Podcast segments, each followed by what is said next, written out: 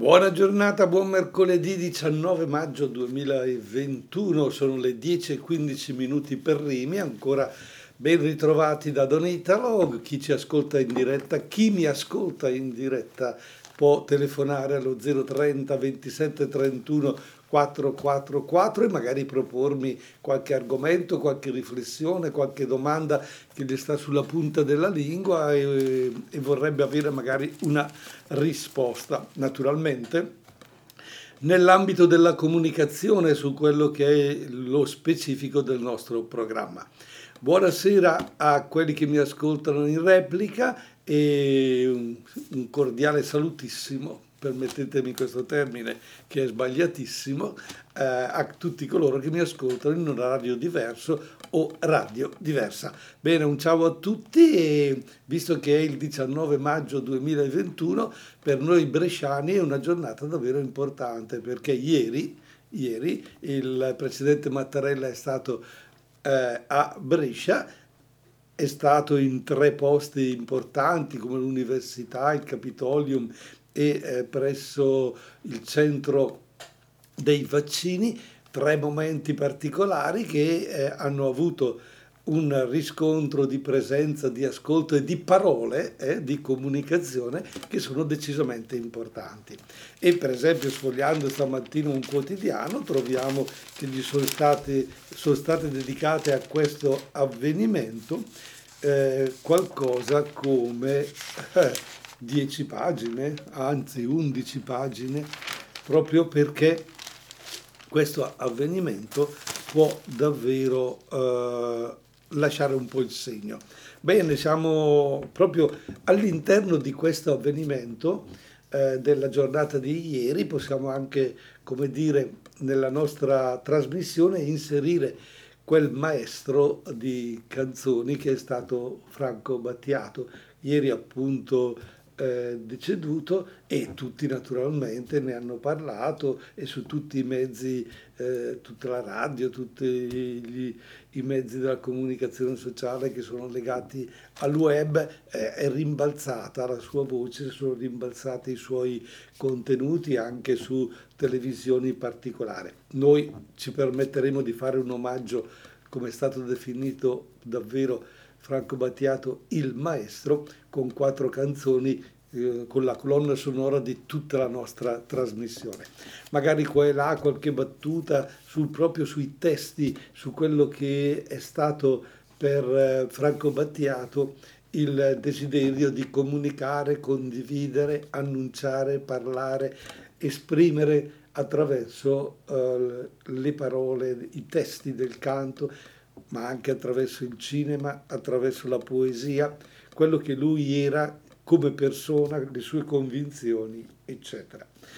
Ma eh, torniamo al nostro argomento eh, principale del Presidente della Repubblica Mattarella, che ha voluto dare un messaggio al Paese proprio partendo da Brescia e le, sue, le parole che vengono, come dire, rimbalzate su ogni mezzo su ogni media sono ripartiamo insieme da Brescia.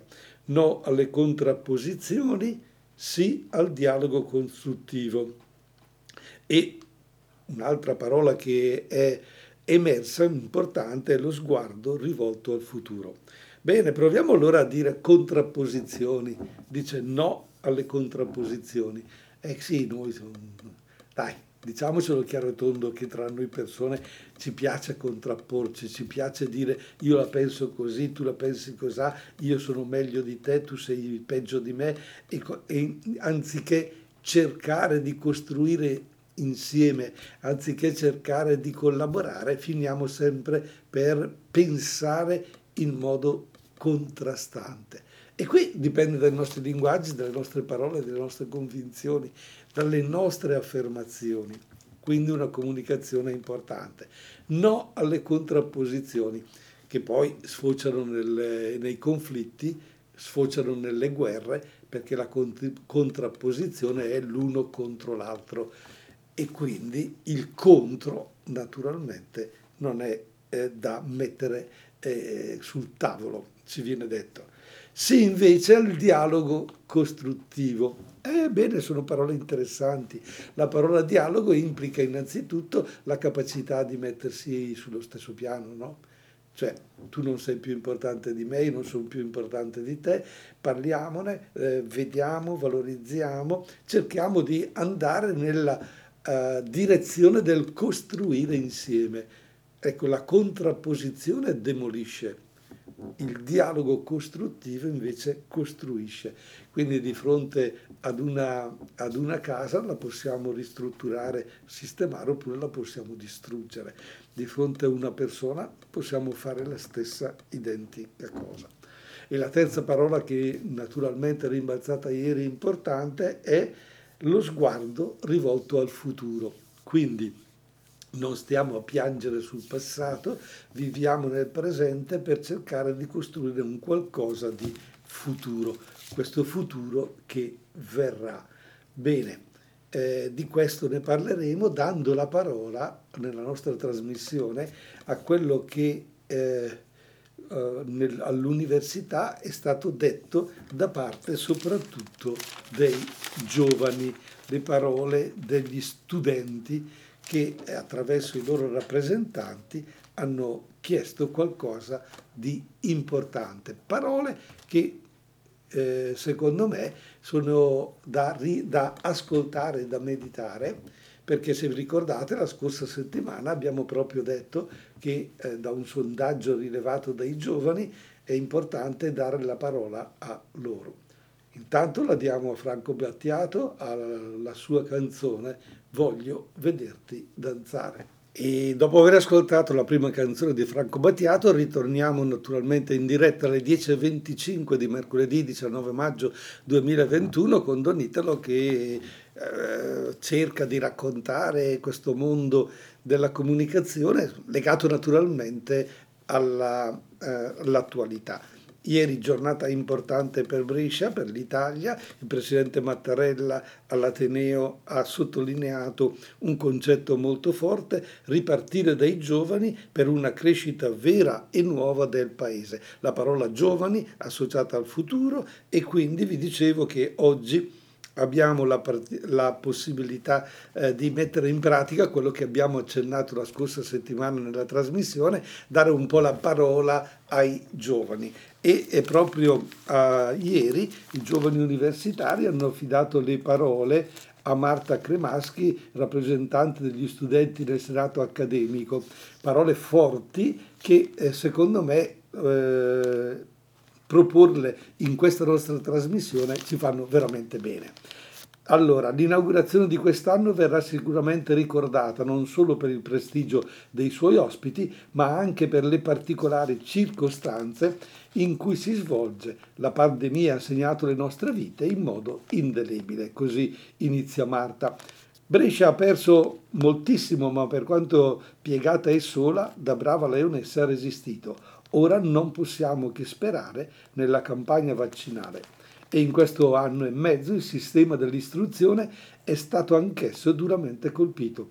E sebbene sia doveroso ringraziare l'amministrazione di questo Ateneo per l'attenzione che anche nel disaccordo ci ha sempre prestato, l'amarezza è stata forte nel constatare quanto poco l'università e i suoi studenti siano stati oggetto di dibattito dalle conferenze stampa ai salotti televisivi, nel disinteresse generale della politica di questo o quel governo. Beh, Marta mm, non, eh, non gira intorno alle parole, la sua comunicazione è diretta. Noi universitari non siamo stati al centro dell'attenzione. Continua nel suo intervento. Nulla di nuovo sul fronte occidentale. Il Covid-19 ha solo evidenziato e accentuato la più che nota abitudine di sacrificare il settore dell'istruzione in favore di altri.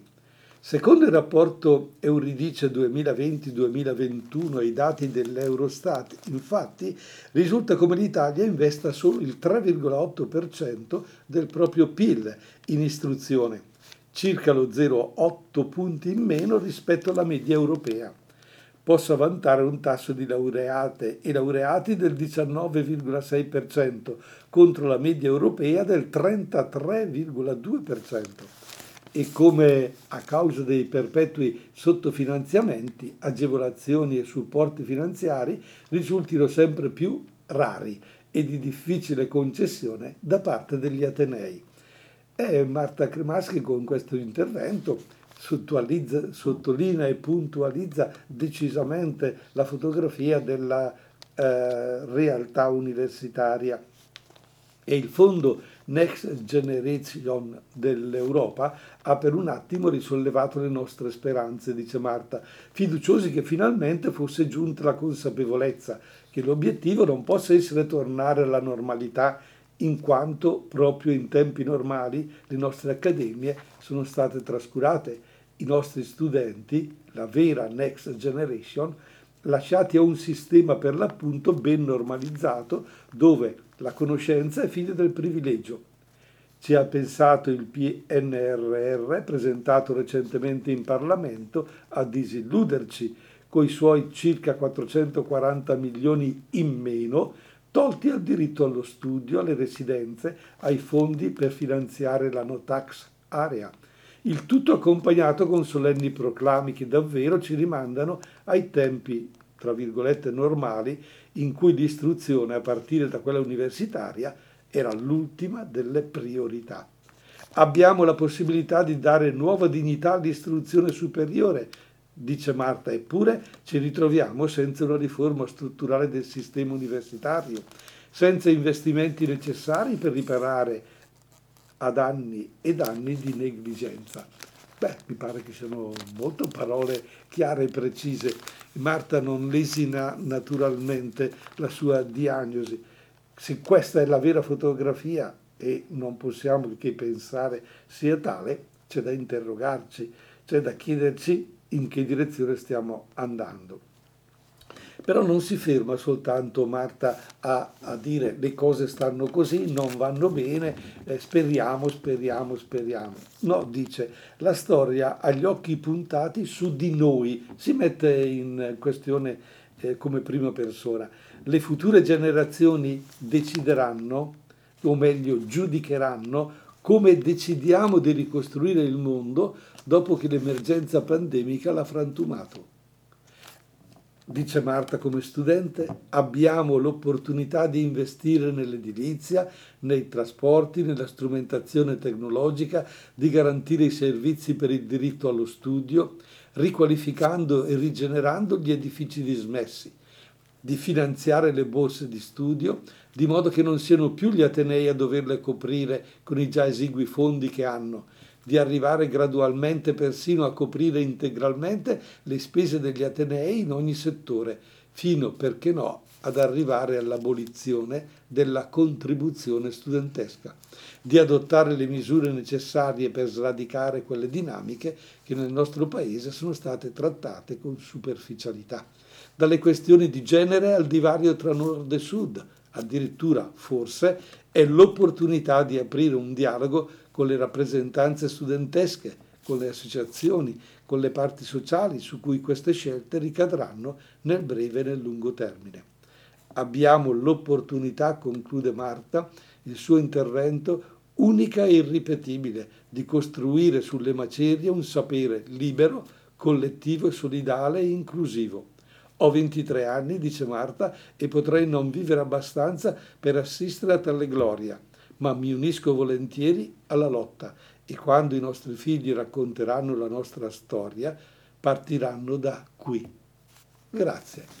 Beh, 23 anni, coraggiosissima, parole molto chiare e molto precise che eh, riteniamo davvero eh, un bellissimo proclama. Stigmatizzare dove, dove non funziona una cosa, impegnarsi perché questa possa d'ora in poi funzionare. Bene, a Franco Battiato affidiamo la sua canzone forse più bella, più famosa, che conosciamo tutti, la più, come dire, spirituale, la più alta del suo contenuto, che è La cura. E ancora appunto Battiato con la cura, l'abbiamo ascoltato magari con attenzione quante volte abbiamo meditato, permettetemi, questa canzone proprio perché ha uno, ha uno sguardo davvero eh, straordinario ed alto e naturalmente la poesia quando si sposa con la musica e Franco è stato un maestro in questo senso, uno che è andato molto controcorrente, uno che ha creduto poi molto anche nel mondo della spiritualità.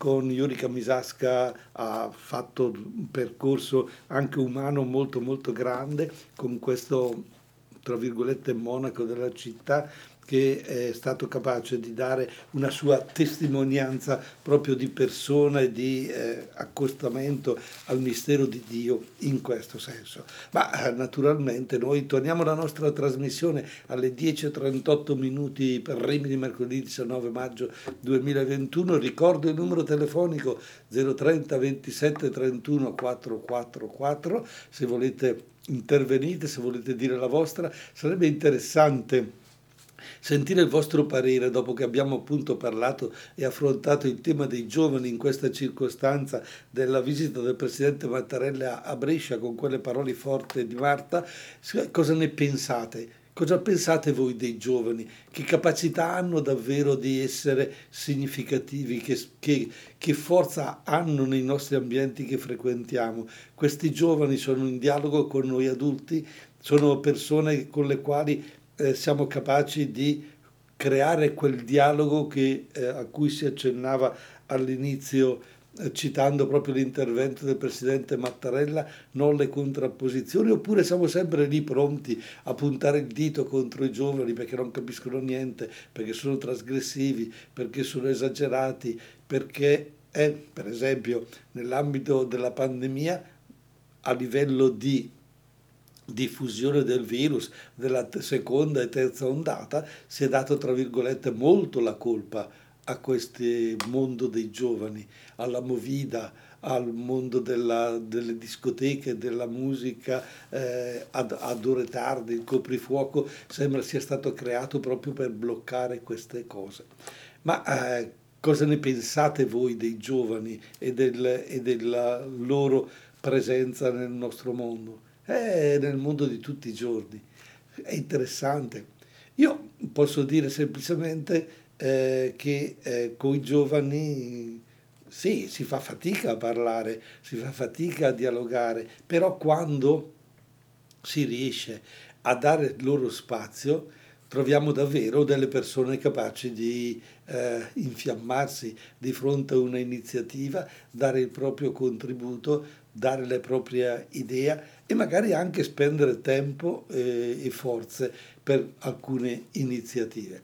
E in fondo eh, così mm, parlavo con alcuni giovani su un nuovo progetto che a Montichiari vogliamo realizzare nell'ambito in quello che era lo spazio dell'osi dello spirito, già prima dalle cosiddette suore, e si, ci si interrogava davvero dicendo ma c'è bisogno, c'è bisogno di dare ai giovani una possibilità, c'è un bisogno di dare ai giovani uno spazio che non sia solo di divertimento che possono esprimere le proprie capacità. E quindi noi andremo, andremo proprio a, così, a realizzare, a rivitalizzare questi ambienti che sono stati fino a, poco, fino a prima della pandemia luogo di accoglienza dei bambini a catechismo, no? come si dice l'oratorio in questo modo, li reinventeremo, li stiamo già reinventando, totalmente legati al mondo della comunicazione.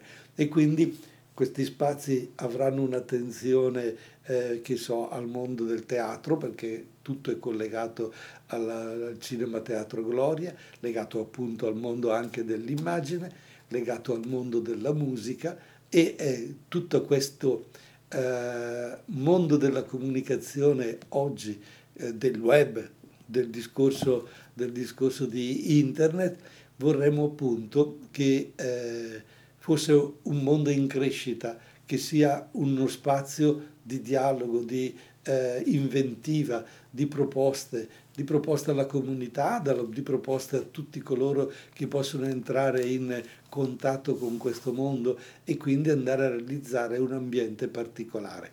E questo ambiente, così lo chiameremo OSI, perché eh, da qualche anno si chiama OSI dello spirito, lo chiameremo soltanto OASI, perché eh, questa la parola OASI, secondo noi, eh, ci dà la possibilità di entrare in uno spazio un po' particolare, perché l'Oasi è quel bellissimo spazio che si trova dopo eh, chilometri e chilometri di deserto, si trova uno spazio verde, si trova uno spazio eh, con l'acqua per potersi eh, rinfrescare e questa esperienza è stupenda. Non so se voi non l'avrete mai vissuta naturalmente, però eh, fisicamente, però qualche suggestione cinematografica o qualche documentario lo, lo ha, vi ha reso l'idea. Ma quando il sottoscritto si è trovato a fare a piedi il deserto, per esempio, eh, di Giudea in Terra Santa, sì, naturalmente non è che non avessimo l'acqua, però arrivare dopo aver assaporato la sabbia sulla bocca ad una fontana è veramente... E quindi arrivare per esempio al paese di Gerico, che si è costruito proprio attorno ad un'oasi, ad un luogo dove l'acqua affiorava ed era possibile la vita, voi capite bene che l'esperienza di quel momento è davvero stupenda e meravigliosa.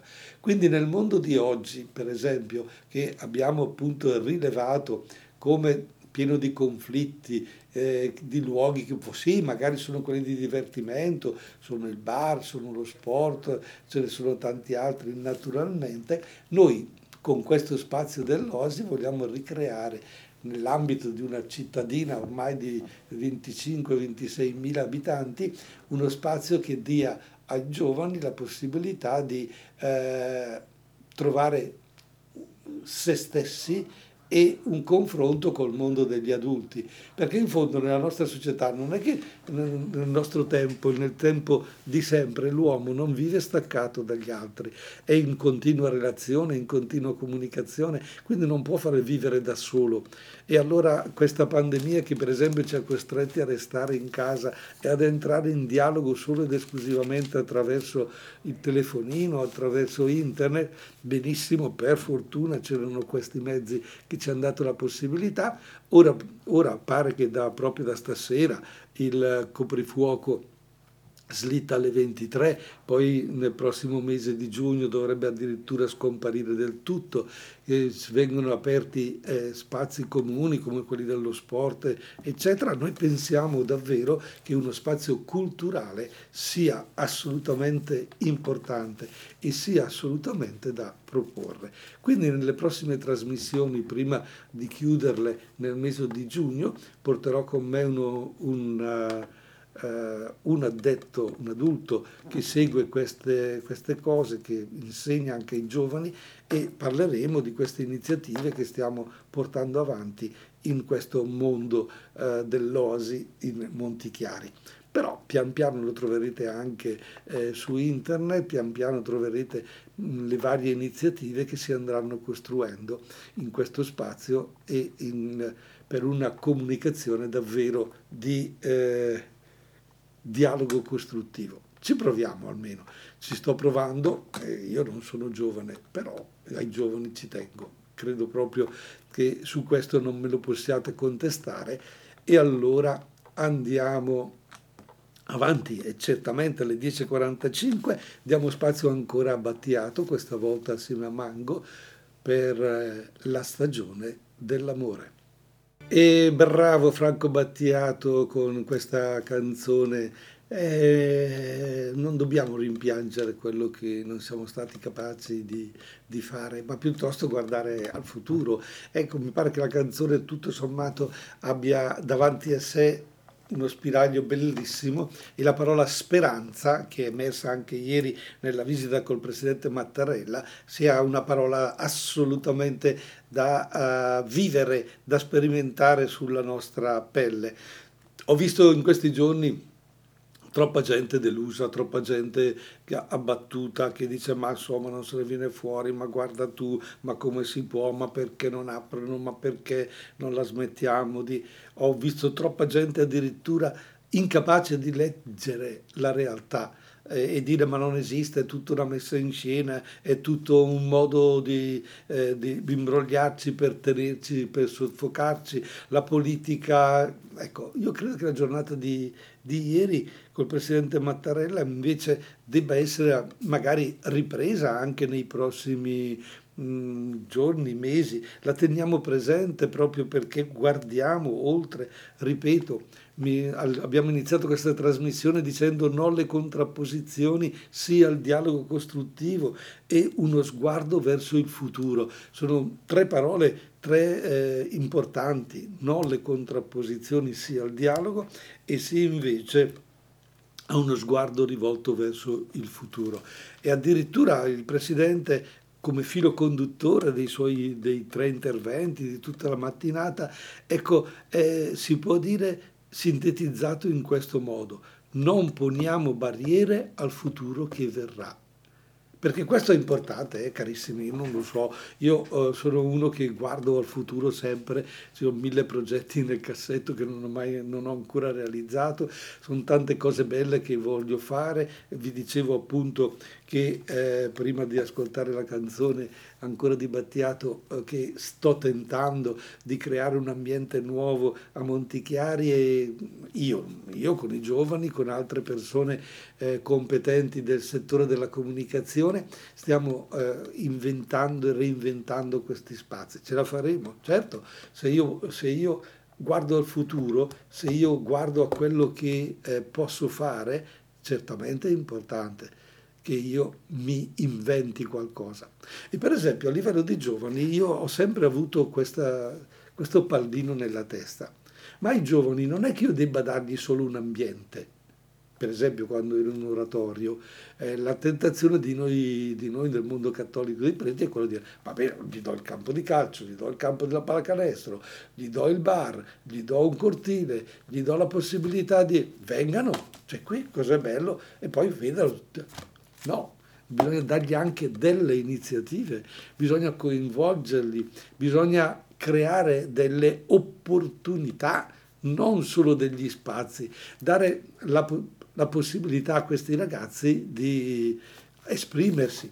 Per esempio, mi è capitato di stare qualche mese con i giovani, eccetera, in, in oratorio mm, qualche anno fa, non, non, tantissimi anni fa. E proprio sull'idea di questo discorso c'era, c'era un ambiente con televisori, con tutto, e un, uh, un ragazzo di 16-17 anni con i suoi amici, te li raccomando, molto vivaci, ragazzi abbastanza anche grossolani se vuoi, perché con le parole facili, maleducati perché spudavano per terra, uh, ma vabbè, però sono i nostri ragazzi. E questo dice, Don, possiamo fare una gara di videogiochi? Col videogiochi tra di noi ci organizziamo tutto noi, facciamo tutto noi. E lì ho detto, boh, da quando in qua si va in oratorio per sfidarsi per, col videogioco, che il videogioco si gioca a casa in due, no, per loro era importante trovarsi insieme e si sono inventati questa serata che è stata davvero anche interessante e molto coinvolgente. Certo che l'adolescente di 17 anni non vuole costruire o fare serate di cultura, no? di mettersi lì a diventare filosofi. Vogliono, tra virgolette, divertirsi, ma mentre si divertono possono comunque esprimere se stessi e comunque confrontarsi anche con il nostro mondo degli adulti, con il nostro mondo dell'educatore.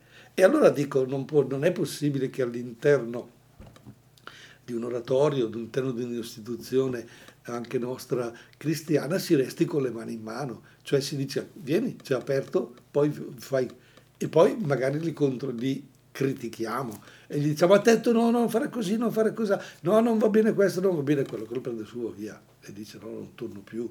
E no, qui non si può fare questo, non si può fare quello, quello allora dice no, se, se non mi ascolti, e chiaramente ecco, questo dialogo costruttivo che sta riemergendo è assolutamente da uh, proporre. Quindi aprire uno spazio non vuol dire semplicemente dire vieni, vedi, fai quello che c'è, ma è coinvolgere, costruire, costruire insieme, inventare dei momenti particolari, culturali, di divertimento Beh, nel cassetto ho tanti desideri, ho tanti progetti, vedremo un po' come li realizzerò, ma nello stesso tempo mi pare interessante condividerli con voi e cercare in questo momento di eh, vivere eh, quello che è il nostro oggi anche con la radio, coinvolgendoci e costruendo qualcosa di interessante. Ci avviamo verso la conclusione della trasmissione, ma non posso non ascoltare con voi Centro di gravità permanente del maestro Franco Battiato. Poi ci salutiamo. Ebbene, mi fanno dalla regia un cenno di saluto, mi fa ciao ciao e il ciao ciao lo faccio a voi. Bene, il futuro parte da Brescia, il futuro parte da ICZ, il futuro parte da giovani e adulti insieme per un dialogo costruttivo. Alla prossima settimana, non mancate, ciao.